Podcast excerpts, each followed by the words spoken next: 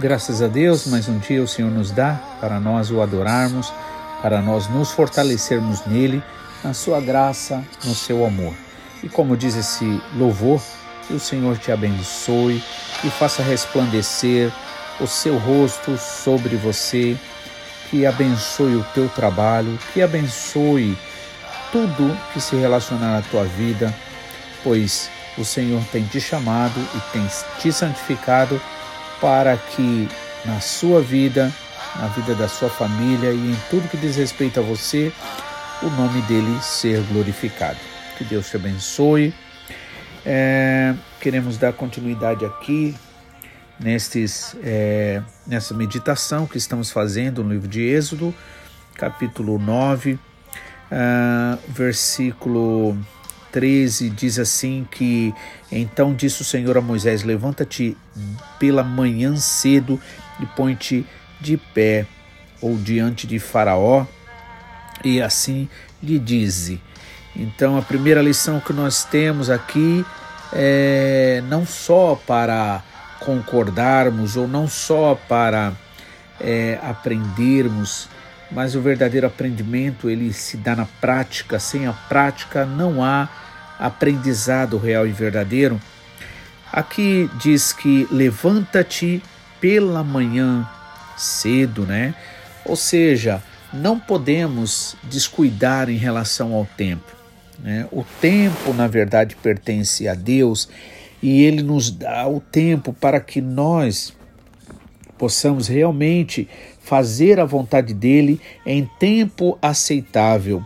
Então vemos muitas vezes aí fora as pessoas dizendo enquanto a vida, a esperança ou, ou que, é, é, que não, não importa o tempo, né, que é, nunca é tarde demais.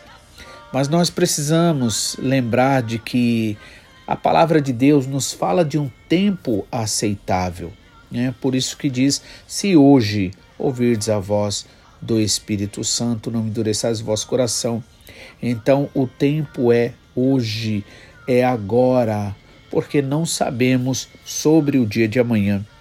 E também a palavra nos diz que o Senhor, aquele que busca o Senhor de madrugada, né, encontrará o Senhor.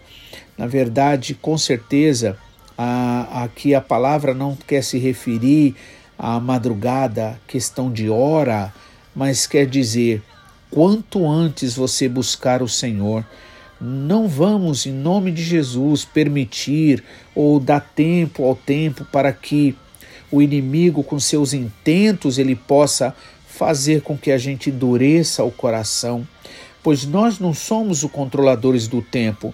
O tempo está debaixo do controle de Deus, mas o Senhor diz que há um tempo certo para todas as coisas: tempo de plantar, tempo de colher, tempo de estar juntos, tempo de estar separado, tempo de nascer, tempo de morrer, tempo de paz, tempo de alegria e assim sucessivamente. Então há um tempo determinado para todas as coisas e nós vemos que a diferença está é, como nós utilizamos o tempo. E quando se fala de tempo, também nós podemos ser remetidos à questão da prioridade, porque aquele que sabe aproveitar o tempo, ele vai ter prioridades, ele vai viver baseado em prioridades. E a Bíblia deixa bem claro, buscai, Jesus aliás disse, buscai primeiro o reino dos céus e a sua justiça e todas essas coisas vos serão acrescentadas, todas elas, né, serão dadas pelo Senhor.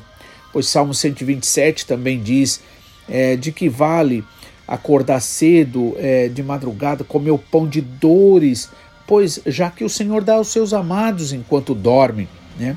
E que todo e qualquer esforço nosso jamais pode realmente garantir a paz e a alegria e a prosperidade que só o Senhor pode. Por isso, o Senhor diz: levanta-te de manhã, levanta-te de madrugada, ou seja, busca enquanto o mais cedo. Não permita que os problemas, as situações se avolumem, ou não permita que eles cheguem até você. Antes você já se prepara. Por isso Jesus Cristo disse: vigiai e orai, preste atenção, olhe, né, a, a, a, que hoje você está em pé, mas amanhã só Deus sabe. Então, se você buscar o Senhor hoje, se você verdadeiramente buscar o quanto antes, então com certeza você verá a glória do Senhor, pois, pois o inimigo, ele sempre está o mais adiantado possível para querer nos pegar de surpresa. Mas aquele que é guiado pelo Espírito Santo, aquele que verdadeiramente leva a palavra do Senhor a sério, como diz em Hebreus capítulo 2, né? É, que nós devemos ouvir com diligência, ou seja, com cuidado, com atenção especial a palavra do Senhor, porque se nós ignorarmos, diz Hebreus capítulo 2, então o que será de nós? Pois se, uh, se a palavra dos anjos foram desrespeitadas e houve consequências desastrosas no meio do povo de Israel porque ignoraram a palavra do anjo, imagina se nós desprezarmos esta palavra, estes aconselhamento, estas instruções do Senhor. Então, o que não nos virá? Isto, irmãos, quando é, nós entendemos assim, isso é, gera em nós o temor. O temor do Senhor, a Bíblia diz, é o princípio da sabedoria. E temor, claro, não é ter medo de Deus, porque Deus não é bicho e Deus não faz nenhum mal. É ter medo de desagradá-lo, é ter medo de desrespeitá-lo, é ter medo de não obedecer a palavra dele e acabar dando direito ao inimigo. Por isso é necessário né, que você realmente, o quanto antes, você busque ao Senhor e verdadeiramente você o obedeça. Então, e ele diz assim: que era para enfrentar o inimigo, porque esta vez enviarei todas as minhas pragas sobre o teu coração, é, dizendo para que, é, ou seja, Moisés falaria isso então para é, Faraó. Né? E você precisa usar a palavra do Senhor contra o inimigo, seja lá que forma que ele esteja atuando. Talvez ele esteja atuando é, para você desistir de viver verdadeiramente pela fé. Talvez ele esteja dizendo que é, ameaças vão acontecer, que problemas, situações, e o que você faz? Você precisa usar da palavra. Eu até acho interessante quando o pastor Takayama nos fala que, na verdade, recitar a palavra, ou seja, na verdade não sou eu que invento. Recitar significa eu falar algo que já está escrito. Né? Então eu uso a palavra de Deus. Quando eu uso esta palavra, o, o, o poder está na palavra né? na palavra dita com fé, na palavra dita de, de coração. Por quê? Porque você sabe que é agradável ao Senhor Ele abençoar você. Então, é, e Deus sempre então falou: olha, enfrenta o inimigo, vai lá, né, vai cedo, ou seja, não marca bobeira, né, e fala contra a Faraó, né, dizendo: Desta vez enviarei todas as minhas pragas para ferir o teu povo com pestilência, para que sejas destruído da terra. Terra significa o coração. Então o inimigo ele quer atuar no coração, trazendo desânimo, trazendo dúvidas, trazendo problemas, trazendo situações desagradáveis ou muitas vezes situações agradáveis que vão te tirar da presença do Senhor. Preste atenção Assim como diz o ditado: nem tudo que brilha é ouro, nem tudo que vem em nome do bem é de Deus. Então é preciso viver guiado pelo Espírito Santo. É, Paulo diz assim: é, provai e vede, né? É, é, é melhor, é, provai os espíritos, as intenções. Então, aquilo que vem para te tirar da presença do Senhor, por exemplo, muitas vezes é, você pensa assim: ah, esse trabalho é do Senhor. Né? Só porque ele te rende é, é, condições, te dá condições para você viver e talvez bem aqui na terra. Não, aquilo que vem do Senhor, antes de tudo, ele te leva à presença de Deus para adorar a Deus, para servir ao Senhor. Então, qualquer coisa que venha para te tirar da presença de Deus, isso não é de Deus. Mas também quero dizer que muitas vezes a questão não é que o inimigo deu, por exemplo, a sua família é bênção de Deus. Mas se você colocar a tua família acima de Deus, acima de Jesus, como Jesus disse, né, que aquele que não deixa pai, mãe, irmãos, filhos, amigos, parentes, bens, qualquer coisa, né, não pode me seguir. E ele disse: Eu sou a luz do mundo e aquele que me segue, né, andará em luz, aquele que não me segue estará em trevas. Então, nem sempre a questão é que veio do inimigo, por exemplo, o trabalho pode sim ser de Deus uma bênção, mas se você colocar o coração em cima do trabalho, se você colocar o coração em cima da família, se você colocar o coração em cima de qualquer outra coisa, com certeza isto se tornará um ato de idolatria. E aí você realmente precisa prestar atenção, você precisa tomar cuidado, porque realmente é, é necessário vigilância. Vigilância. Então, é, enfrenta ali ao inimigo, né? Ou seja, presta atenção, vigia a hora, mas deveras para isso te mantive, para mostrar o meu poder em ti, para que o meu nome seja anunciado em toda a terra. Então veja só, o Senhor podia ter matado, ferido, destruído ali Faraó, que representa o inimigo, mas o que acontece?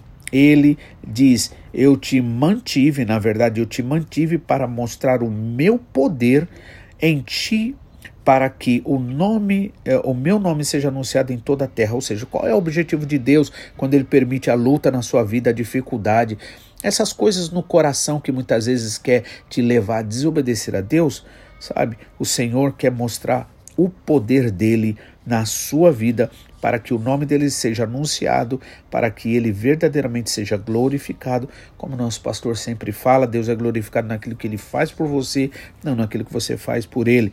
Eis que amanhã, por este tempo, mais uma vez falando de tempo, farei chover saraiva muito grave, qual nunca houve no Egito, desde o dia em que foi fundado como nação até agora.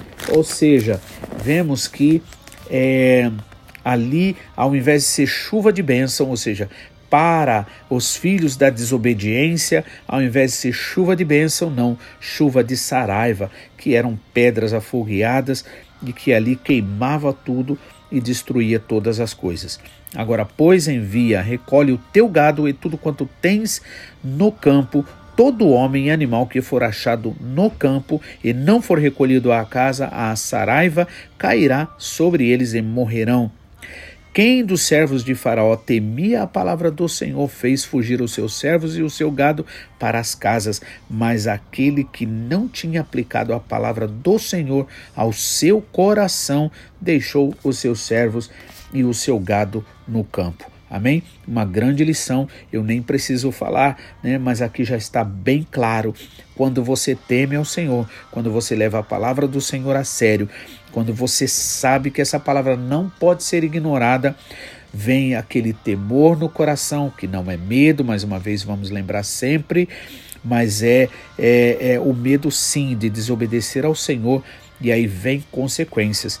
Mas haviam servos ali de Faraó, veja só, mesmo servos de Faraó, que temia a palavra do Senhor, assim como aquelas parteiras logo no início, que deveria ter matado Moisés e acabou não matando, por quê? Porque temia ao Senhor. O verdadeiro temor ao Senhor, a verdadeira fé, leva você a uma obediência prática. Vamos orar por isso? Vamos pedir sobre isso?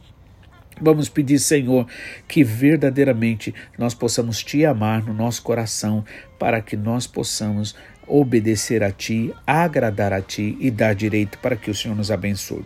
E o último versículo, então, aqui dessa parte diz: Mas aquele que não tinha aplicado a palavra do Senhor ao seu coração, deixou os seus servos e o seu gado no campo. E aí veio a praga e todos eles morreram. Então veja só, faça uma autoanálise até que ponto você está aplicando a palavra do Senhor ao seu coração ou você simplesmente concorda, mas a palavra ainda não desceu ao coração. Deixe, é a partir do seu coração que vai frutificar e as bênçãos virão com toda certeza para a honra e glória do nome do Senhor Jesus. Que o Senhor te abençoe nesse dia, te guarde, te proteja e te dê cada dia mais alegria, pois a alegria do Senhor é a tua força. Amém.